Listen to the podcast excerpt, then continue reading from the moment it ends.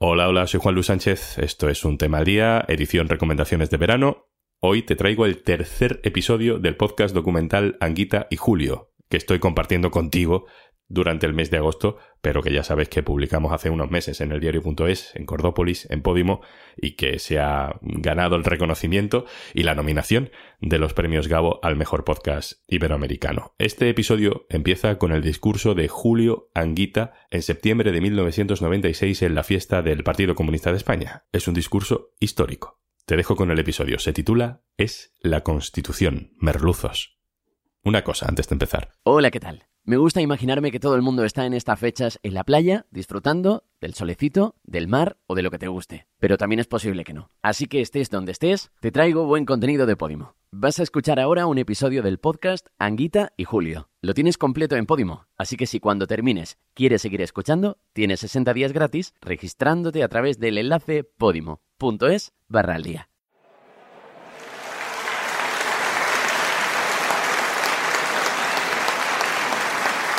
Camaradas y amigos, en esta noche de sinceridad casi brutal, hablemos claro. Anguita y Julio, un podcast de Cordópolis y el diario.es. Episodio 3. Es la Constitución, Merluzos. Buenas noches a todas y a todos. En nombre de la Dirección Federal del Partido Comunista de España, Estamos en la Casa de Campo, en Madrid. Es 14 de septiembre de 1996. El Partido Comunista celebra su tradicional fiesta. quiero agradecer en primer lugar a los hombres y mujeres de nuestro partido El público anda a medias entre el ambiente de romería y el meeting.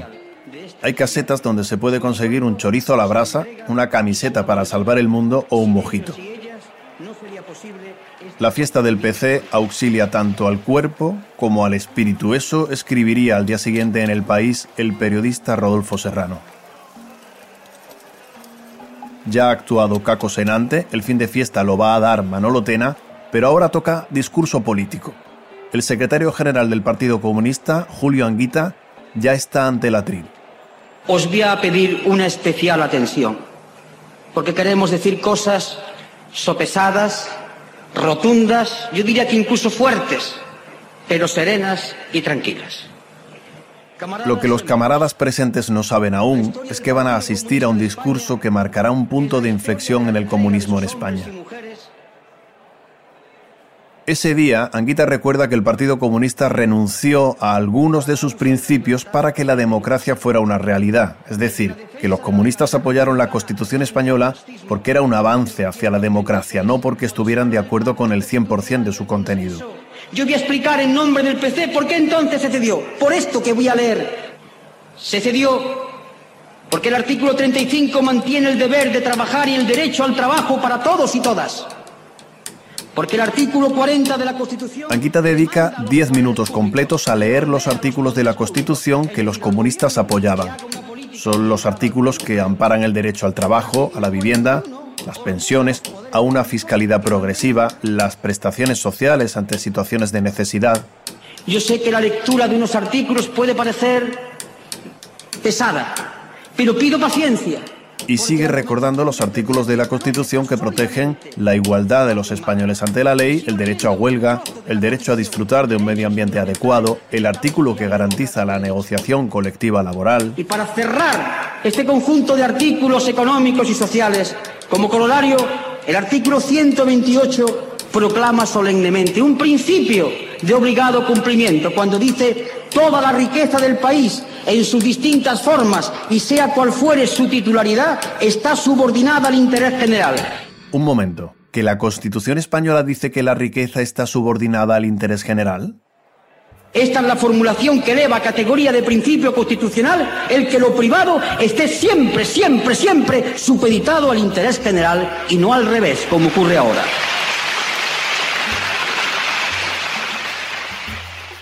Anguita veía que la Constitución española no se estaba cumpliendo. En la España de los 90, los años de las privatizaciones de empresas públicas, ni la riqueza estaba subordinada al interés general, ni los artículos más sociales estaban garantizando. Aquel mitin de 1996, al que luego volveremos, no fue la primera ocasión en la que Anguita reclama el cumplimiento de la Constitución. Tampoco sería la última. A pesar de no estar de acuerdo con el 100% de aquel documento, él opinaba que garantizar la aplicación de los derechos recogidos en la Constitución sería revolucionario. Este país está ya tan a la derecha que la Constitución le resulta peligrosamente roja. Este es el problema de este país y de los gobiernos de los últimos 10 años o 13 años, que la Constitución les parece sospechosa, revolucionaria y subversiva. Defendió esta idea durante toda su vida, a su manera. Señor Anguita, eso es de la Unión Soviética. No, merluzos, esa es la Constitución española.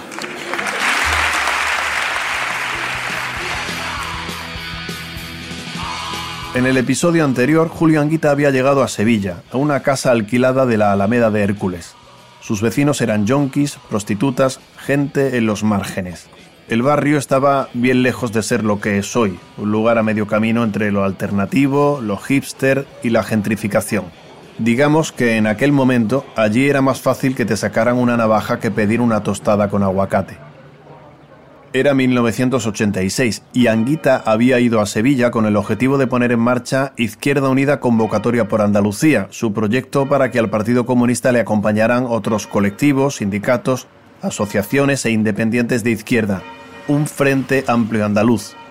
Junto a Julio, Rosa Aguilar y otro comunista, Felipe Alcaraz. La idea había partido de Julio. Julio hizo el primer documento y Julio se entusiasmó con aquella idea, porque era mm, derribemos nuestras fronteras como organización política y abramos las puertas. Tenemos mucho que enseñar y mucho que aprender. Y se lanza la idea con muy pocas palabras. El Partido Comunista solo no puede. Ya como líder de convocatoria por Andalucía, Anguita saca un buen resultado en las elecciones andaluzas de ese mismo año. Su iniciativa servirá de modelo para la izquierda en el futuro, por ejemplo, para el nacimiento, tan solo unos meses después a nivel estatal, de Izquierda Unida, un nacimiento que enseguida te contaremos. La palabra convocatoria es la y yo de un artículo de Granchi. Este es Luis Carlos Rejón Gieb.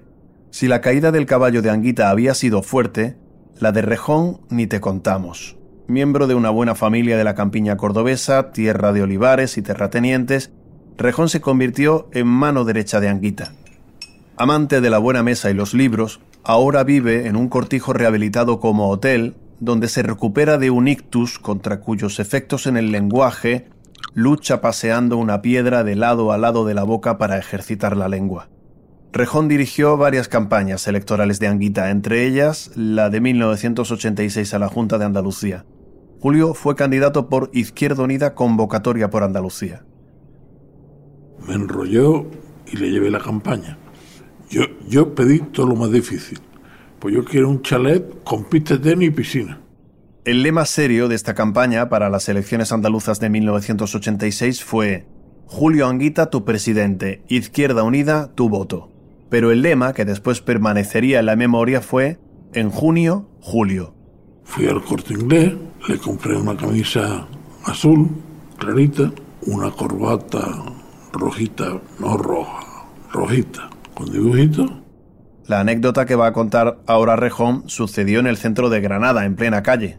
Quítate la camisa, lo dejé en pelota allí, en medio de los jardines del paseo del salón que dan al genil. Le puse la camisa y quedó muy bien.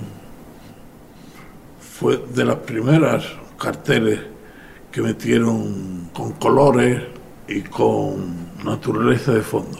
A mí me gustó mucho esa campaña. Me gasté un dinero. Izquierda Unida Convocatoria por Andalucía logró unos buenos resultados, pero el PSOE de José Rodríguez de la Borbolla arrasó. Y se consigue un 20% de los votos en un momento en que el bipartidismo era fortísimo y nadie sabía pensar fuera del bipartidismo. Por eso tiene importancia la consecución de aquel 20% a través de un proyecto alternativo y participativo.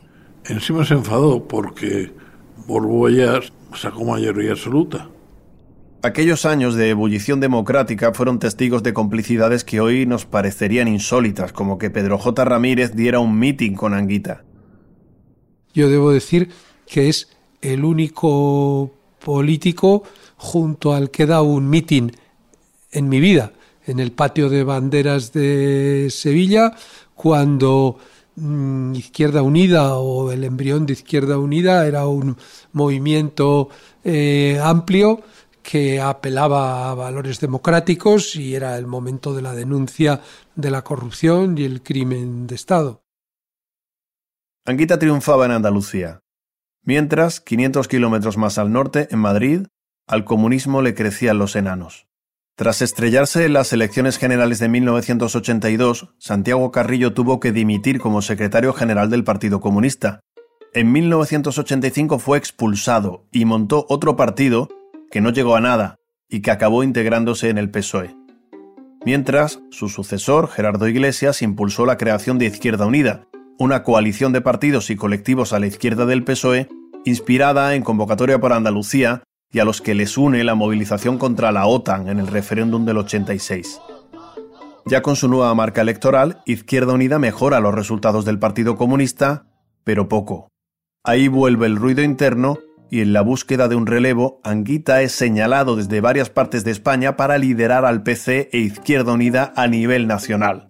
Así lo recuerdan sus amigos comunistas Herminio Trigo y Ernesto Caballero.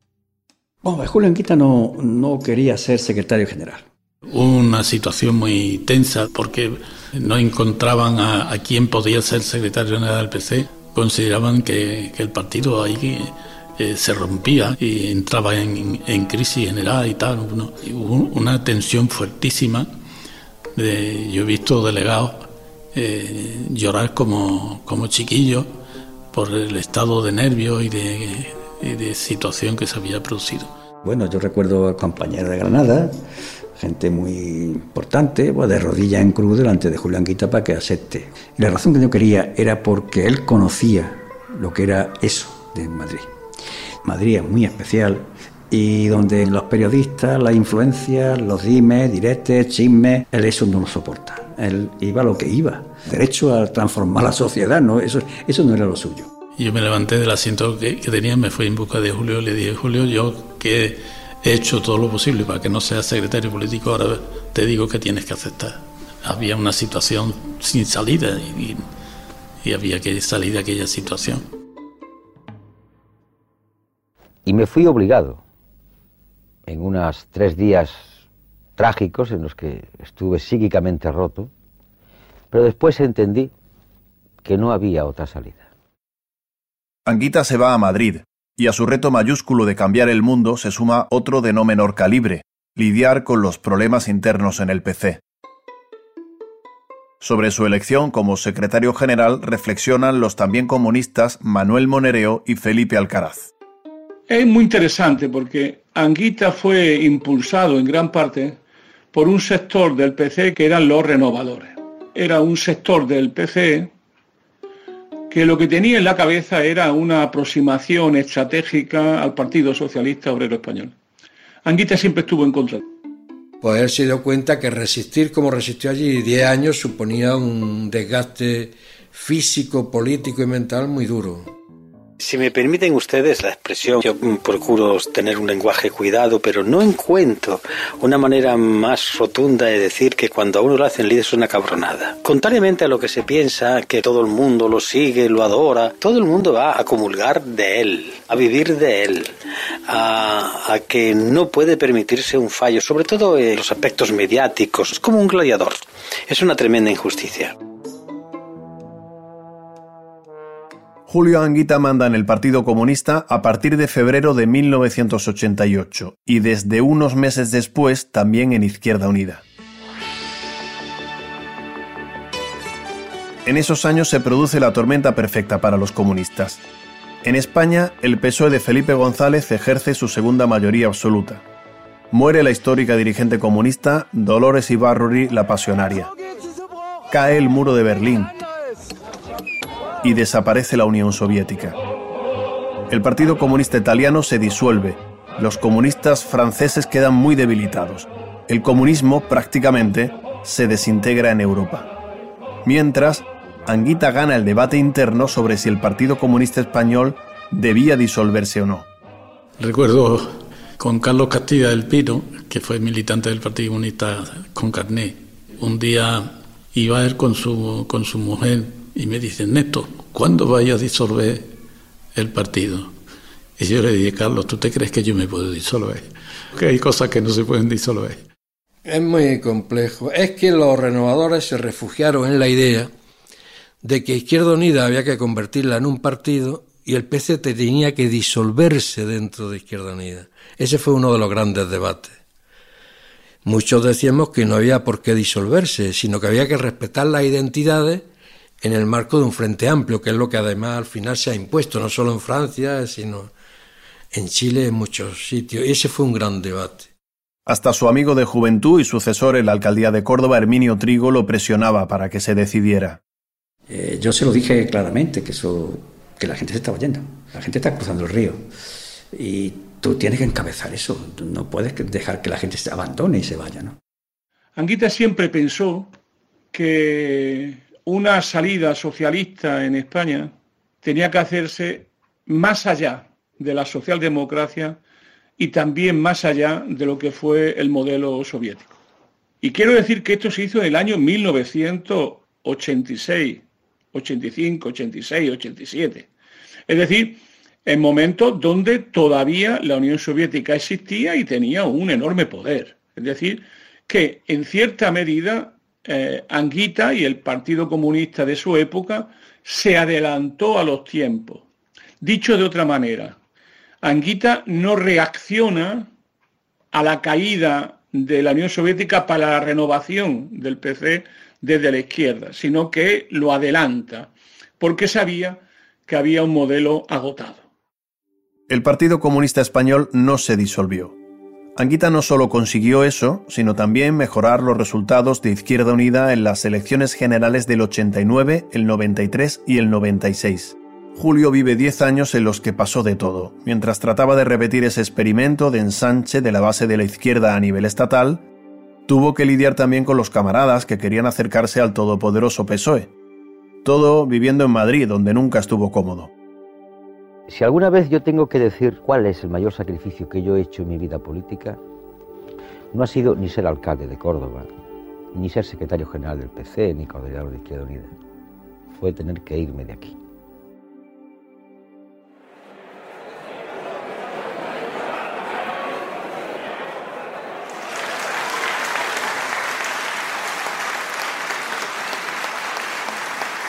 Camaradas y amigos, veamos la realidad de nuestro país. Volvemos un momento al histórico mitin de la Casa de Campo, el de 1996. En España gobierna ya la derecha. El PP de José María Aznar había llegado al poder en marzo, después de que Felipe González tuviera que adelantar elecciones tras perder los apoyos de los nacionalistas catalanes.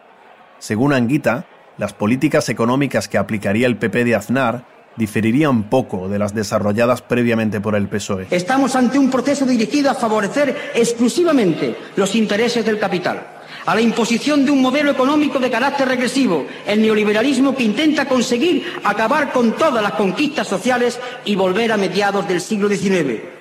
Es decir, que Anguita acusa a González y a Aznar de abrazar el neoliberalismo y estar saltándose la Constitución, aquella herramienta que el PC respaldó a pesar de no estar de acuerdo al 100% con ella, sacrificando algunos de sus ideales. Si la derecha gobierna hoy en España es porque desde hace muchos años sus valores fueron implantándose desde el poder, desde medios de comunicación, desde universidades y desde la cultura oficial. Unos valores y unas pautas culturales propias del llamado pensamiento único del neoliberalismo que han terminado y esto es lo triste, por ser asumidas y defendidas como propias por muchos colectivos políticos, sociales, tradicionalmente de izquierdas. Para Anguita, el mejor ejemplo de este abrazo al neoliberalismo es el Tratado de Maastricht. Maastricht no está lejano. Maastricht es la pensión que disminuye. Maastricht es el recorte en gasto sanitario. Maastricht es la congelación salarial de los funcionarios. Maastricht es el recorte de inversiones para infraestructuras y obras necesarias. Si hubo alguien en España que predijera los problemas económicos que iba a provocar Maastricht, ese fue Julio Anguita. El mal funcionamiento de la LOCSE, el recorte creciente del subsidio de desempleo, etc. Maastricht no es lo inmediato, lo cercano, lo que afecta a cada ciudadano y a cada ciudadana. No solo en aquel mitin de la fiesta del Partido Comunista del 96 Anguita señaló insistentemente a Maastricht como lo que causaría los males económicos del futuro, o sea, de nuestro presente. Pero ¿por qué Izquierda Unida rechazaba el Tratado de Maastricht? Resumiendo mucho, porque era una unión monetaria pero no fiscal, y él preveía que eso iba a agrandar las desigualdades entre los países del norte y los del sur. Julio es que es el que levanta las piedras y, y hace que se vean los gusanos. El método de trabajo de Anguita era reunirse con expertos, analizar con ellos un tema y luego sacar sus propias conclusiones. Uno de esos expertos es el catedrático de Economía de la Universidad de Sevilla, Juan Torres. Todo el mundo sabe, yo creo, que él fue pues uno de los políticos españoles en activo que con más insistencia planteó lo mal que estaba diseñado el Tratado de Maastricht, las consecuencias que iba a tener y las que ha tenido, efectivamente. ¿no? Quienes defendían la Unión Monetaria y la entrada de España en la Unión Monetaria lo hacían como el que defiende eh, la Inmaculada Concepción. Está en su derecho, pero está defendiendo una creencia. ¿no? Y a mí se me ha acercado Isabel Tocino y, y Rodrigo Rato y decir, no, si lleva razón. Lo que pasa es que no podemos decirlo. En el aeropuerto del Prat, José Borrell se ha dirigido al, coordinador de nuestra área de política económica, Salvador Llové. Yo no, Salvador, si lleváis razón con lo de Maastricht, pero es que. Para Julio supuso ser un outsider, ¿no? Pero yo creo que eso no se tuvo por qué arrepentir nunca porque realmente los datos y los hechos eh, le han dado la razón, ¿no?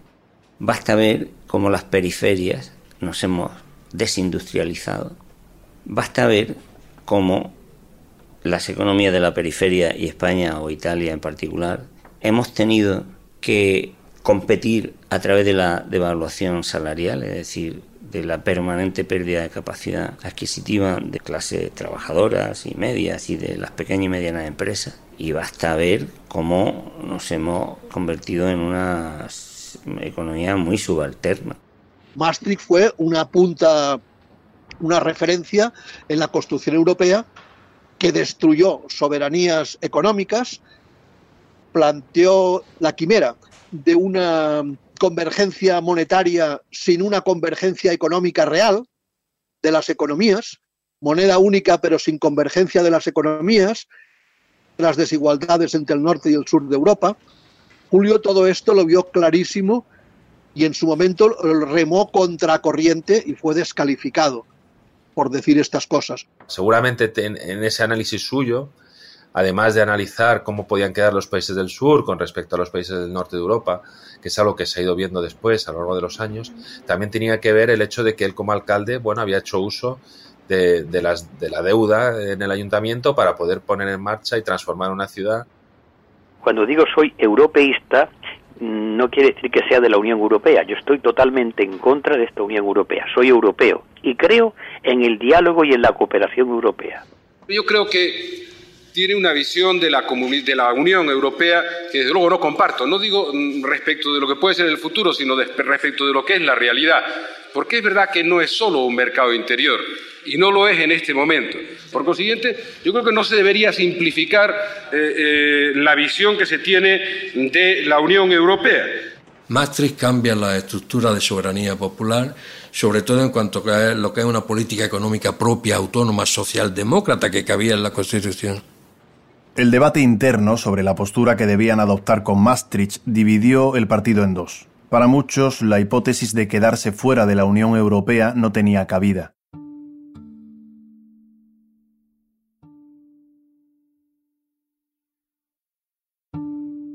Las discrepancias políticas se llevaron por delante incluso relaciones de amistad de décadas. Me separó de Anguita el Tratado de Maastricht.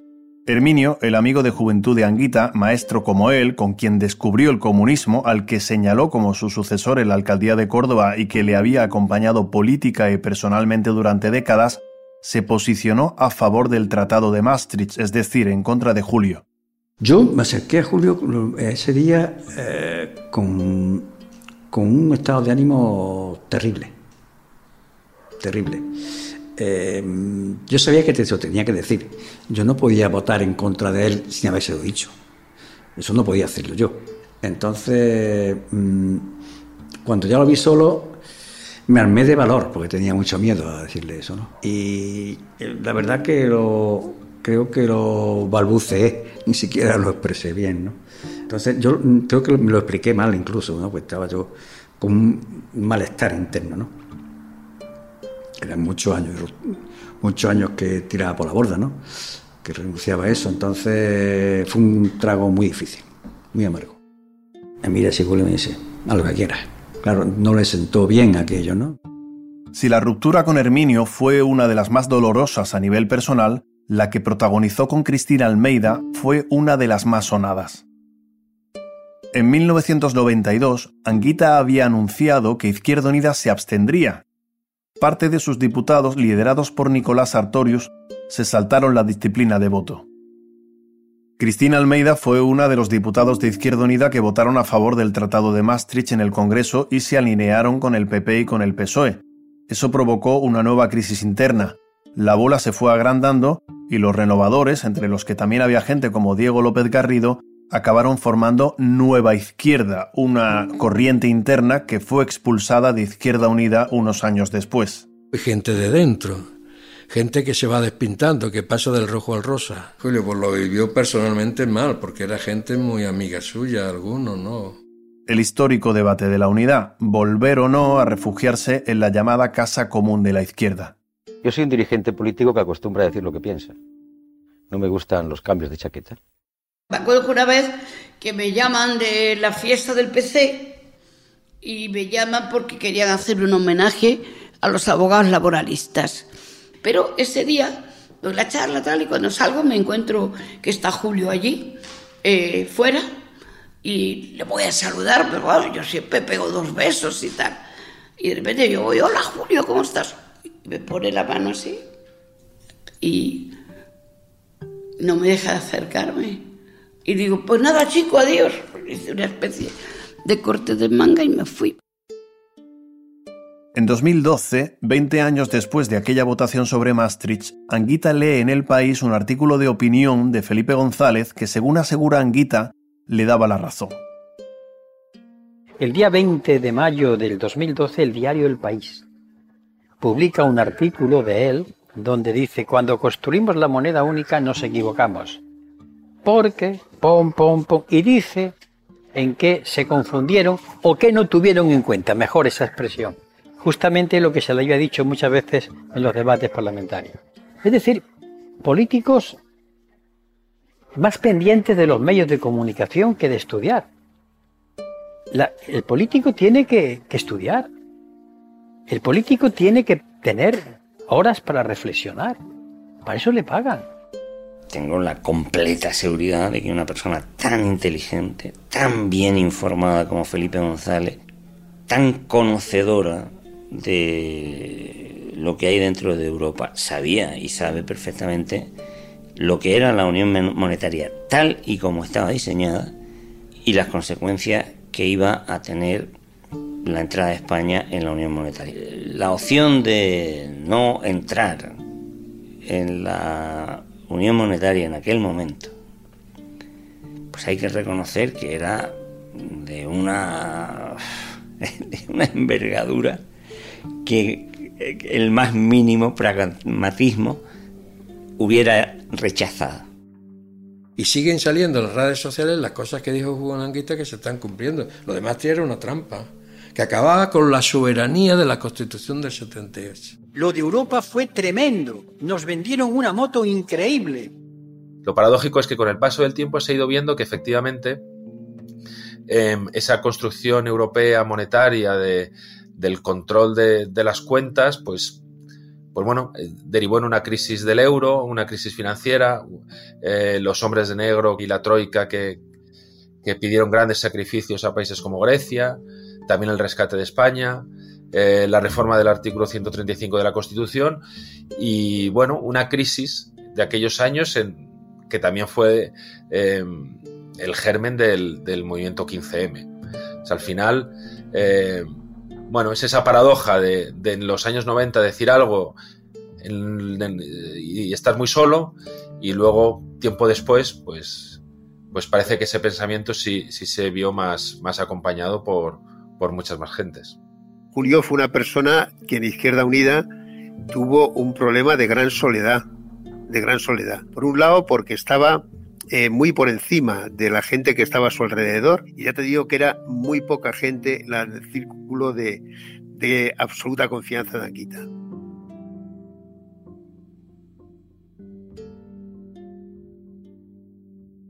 La coraza de Julio Anguita eh, escondía, sin demasiado éxito, una personalidad humana, yo creo, muy, muy, muy, muy tierna.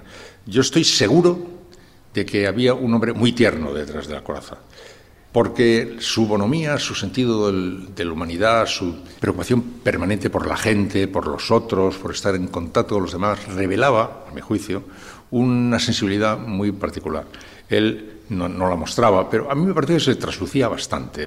Estoy seguro de que era un hombre con un punto tierno bastante manifiesto. La coraza y la ternura de Julio que describe Iñaki tampoco pasaban desapercibidas para su familia, como explica su hija Ana. Y un mundo interior que yo creo que muy, muy, muy poca gente conocía. Me parecía una de las personas más sensibles que yo creo que he conocido. Lo que pasa que, claro, eso no lo enseñaba fácilmente. Julio tenía un poco aquello que decía Rubén Darío de Antonio Machado, que tenía un dejo de timidez y altivez. Y yo creo que Julio era como Machado en ese sentido, para mí, la mayor incoherencia que yo he tenido es que se convirtiera en un sectario y que eso se lo llevó al partido, se lo llevó a la política y a título personal, pues no sé qué, qué haría, pero también a lo mejor le tocaría algo.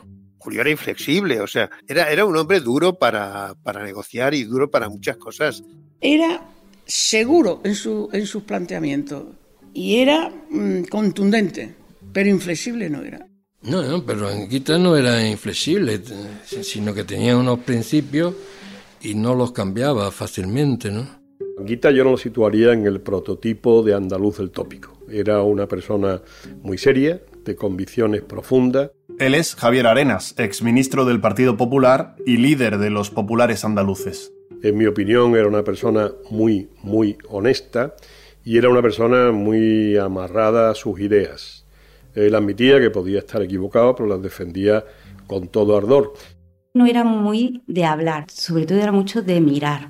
Las conversaciones de mi padre a veces eran mucho con la mirada, lo que transmitía, transmitía cuando, cuando miraba.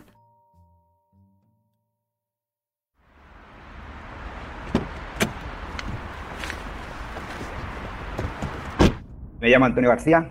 Eh, estuve de conductor con Julián Guita desde que llegó a Madrid en torno a unos 15 años estuve aproximadamente con él. Julio siempre gestionaba, siempre que le fuera posible, los viajes en coche, porque tenía terror a volar, coche o tren. siempre se ofrecía a conducir para que descansara el conductor por si estaba cansado. Siempre, déjamelo llevar, que me relajo un poco. Íbamos poniendo música y pues íbamos incluso cantando algunas veces. Soy Tomás Vigara y estuve en el equipo de escolta que estuvo con, con Julio Anguita durante todo el tiempo que él, que él estuvo en Madrid. Él se montaba en el coche y te ponía, te ponía mucho radio LED. Carlos Cano le encantaba. Él era un hombre de siesta, le gustaba descansar, relajarse. En Córdoba él tenía casa. Y bueno, terminábamos de coger y él me decía, ¿te han reservado hotel o tal? Digo, no, no, yo me voy a quedar por aquí, voy a estudiar un poco, voy a leer. No, no, no, tú te vienes a casa a descansar. Tú tienes que estar también fresco para, para protegerme a mí, en plan de WhatsApp, ¿sabes? Muchas veces en plan de WhatsApp. Eso no lo ha hecho nadie, o sea, ni lo hace nadie. Y yo cuando comentaba estas cosas, los compañeros alucinan. No puede ser. Digo, sí, sí. Bueno, era un poco, el, huía huía del baño de multitudes, por decirlo de alguna manera, era, se, se sentía incómodo. ¿no? Eh, yo creo que te, tenía una parte ahí de, de, vergüenza o algo así. Siempre intentábamos buscarle la puerta más, más cercana a la salida para que tuviera los menos tropiezos posibles, porque sabíamos que no, no estaba a gusto en ese, en ese ambiente. Antonio y Tomás protegieron y acompañaron a Julio en su vida política de los 90, también durante sus campañas electorales. Yo había terminado ¿no? los exámenes en la facultad y él se iba a la campaña, pues estoy hablando del 92, 93, o, y, de, y me dice mi padre, me acompaña, y yo me encantaba, ¿eh? Me, encantaba, porque me lo pasaba en grande. Yo tengo las campañas muy tranquilas. Hoy quizás por una excepción en Córdoba tengo dos mítines, pero por ser Córdoba. Y ya con Córdoba uno rompe todas las excepciones. Pero los demás días no, ¿eh? Prueba de prensa por la mañana y por la tarde el mítin. Íbamos de ciudad en ciudad, daba los mítines, lo escuchábamos. Yo dormía, dormía con él, con lo cual estaba muy cerca de mi padre, ¿no? Porque muchas veces, como no lo había tenido, pues que disfrutaba de estar con mi padre, la verdad. No, no me gustan las campañas, en absoluto.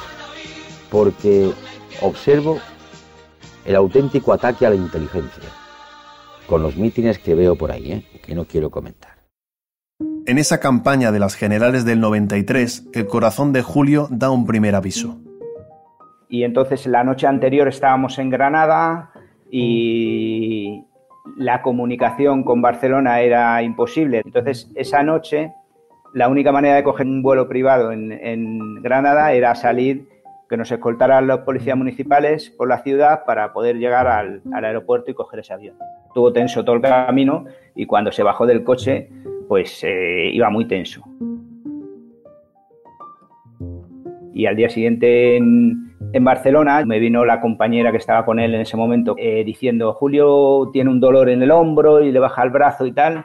Yo había sufrido una experiencia con mi padre que era el mismo síntoma y le dije, pues hay que llevarle al hospital.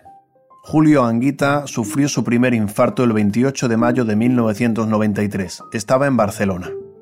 Me venía para Córdoba con mi hermano Julio, porque era la feria. Veníamos en el coche. Y claro, en ese momento no había móviles, no había nada. Y pues fue que pusimos la radio y lo oímos en la radio. Anguita, ingresado en el hospital de Barcelona, no pudo votarse a sí mismo porque el médico le desaconsejó ir a Córdoba. Izquierda Unida logró unos buenos resultados en estas elecciones generales que volvió a ganar el PSOE de Felipe González, aunque ya muy desgastado, y con el Partido Popular de José María Aznar pisándole los talones. El día de la que le dio el primer infarto, en el 93, yo le dije a Aznar, oye, has perdido las elecciones porque Izquierda Unida va a quedar mucho peor, pero yo que tú me iría a Barcelona a verle. Y lo hizo. Aznar fue a Barcelona a verle. Anguita y Julio es un podcast de Cordópolis y el diario.es con el apoyo de Podimo, el Ayuntamiento de Córdoba y el Área de Memoria Democrática de la Diputación de Córdoba. Has escuchado la voz de Julio Anguita gracias a cortes del Archivo del Partido Comunista, Izquierda Unida, el Archivo Municipal de Córdoba, Cordópolis, Diagonal Asturias, la Fundación Cajasol y el programa Carne Cruda. También en fragmentos de las conversaciones que mantuvo con Juan Andrade para el libro Atraco a la Memoria, editado por Acal. Los guiones los firman Marta Jiménez y José María Martín. Fernando Vacas ha sido el autor de las músicas originales de este podcast. El montaje y el diseño de sonido es de Idea Sonora. Gracias a Reincidentes por cedernos su versión del himno de Andalucía que has escuchado en este episodio.